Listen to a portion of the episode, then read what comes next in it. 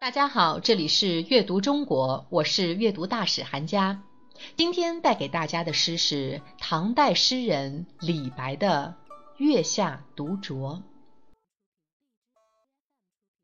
月下独酌》唐·李白，花间一壶酒，独酌无相亲。举杯邀明月，对影成三人。月既不解饮，影徒随我身。暂伴月将影，行乐须及春。我歌月徘徊，我舞影零乱。醒时同交欢，醉后各分散。永结无情游，相期邈云汉。提一壶美酒摆在花丛间，自斟自酌，无有无亲。我举起酒杯，邀请明月一同饮酒，对着自己月下的身影，我们三人共同饮酒。明月当然不会喝酒，哪里晓得畅饮的乐趣？身影也不言不语，突然追随着我这孑然一身。我只好和他们暂时结成酒伴，趁着春宵良辰及时行乐。我唱歌，明月就跟着我一起徘徊；我起舞，身影便随着舞步变得凌乱。醒时一起欢乐，醉了之后，免不了要各自离散。愿和他们永结为忘情之友，相约在。缥缈的银河边。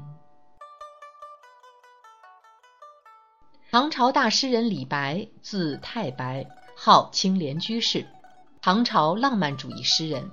除了人尽皆知的诗仙之名，他还有很多标志性的爱好。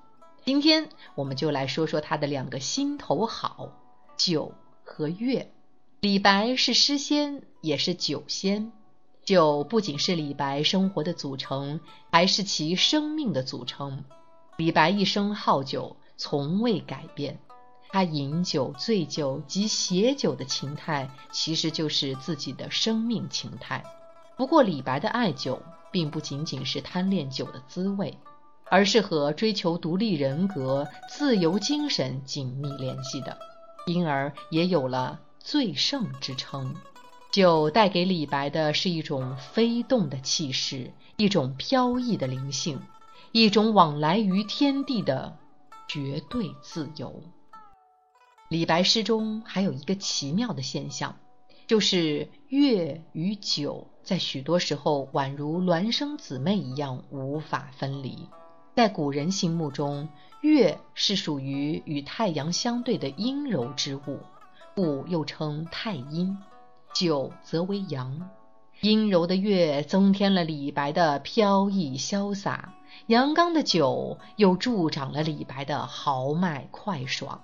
就连李白最后的死，也与酒、醉、月相关，充满了浪漫色彩。这首诗约作于唐玄宗天宝三载，也就是公元七百四十四年。那时，李白在长安，正处于官场失意之时。因为李白的政治理想不能实现，心情必然是孤寂苦闷的。但李白毕竟是李白，他面对黑暗的现实，没有沉沦，没有同流合污，而是追求自由，向往光明。从这首诗中也能看出他那不甘消沉的气息。李白的《月下独酌》一共四首，这首诗是第一首。整首诗写的是诗人在月夜花下独自饮酒，无人亲近的冷落情景。诗人运用丰富的想象，表现出了自己由孤独到不孤独，再由不孤独到孤独的一种复杂感情。花间一壶酒，独酌无相亲。举杯邀明月，对影成三人。酌是饮酒的意思，诗人上场时，背景是花间，道具是一壶酒，登场角色只是他一个人，动作是独酌，加上“无相亲”三个字，场面单调得很。于是诗人忽发奇想。把天边的明月和月光下他的影子拉了过来，连他自己在内就化成了三个人，举杯共酌，冷清清的场面就热闹起来了。月既不解饮，影徒随我身。但伴月将影，行乐须及春。这两句中的“既”是已经，不解是不懂。图是突然白白的，尽管诗人那样盛情邀请，明月毕竟是不会喝酒的。至于那影子，虽然看似与自己亲密无间，时时相随，但毕竟影子也不会喝酒。诗人姑且暂时将明月和身影作伴，在这春暖花开之时，及时行乐。我歌月徘徊，我舞影零乱。醒时同交欢，醉后各分散。诗人已经渐渐进入醉乡了，酒兴一发，便再歌再舞起来。歌唱时，月色徘徊，依依不去，好像在倾听佳音。起舞时，诗人的影子在月光之下也转动凌乱，好像在与他共舞。醒时相互欢心，直到酩酊大醉。躺在床上时，才无可奈何地与月光与身影分别。这四句又把月光和身影写得对诗人一往情深。永结无情游，相期邈云汉。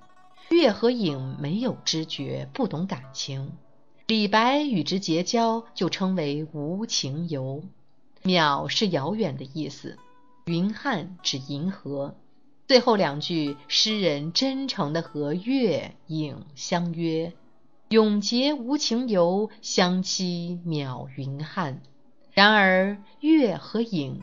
毕竟还是无情之物，把无情之物结为交友，主要还是在于诗人自己的友情。全诗表现了诗人怀才不遇的寂寞和孤傲，也表现了他放浪形骸、狂荡不羁的性格。邀约对影，千古绝句。正面看似乎真能自得其乐，背面看却极度凄凉。浪漫如李白，也有如此落寞的时刻，但落寞如此，也依旧有着旷达的境界。这是李白的过人之处，也是我们能从李白身上得到的另一种宝贵品质。作为一首极具李白风格的诗，这首诗值得我们再三吟诵。那么，就让我们再次用饱满的情感诵读一遍吧。月下独酌，唐·李白。花间一壶酒，独酌无相亲。举杯邀明月，对影成三人。月既不解饮，影徒随我身。但伴月将影，行乐须及春。我歌月徘徊，我舞影零乱。醒时同交欢，醉后各分散。永结无情游，相期邈云汉。这里是阅读中国，我是阅读大使韩佳，我们下期再见。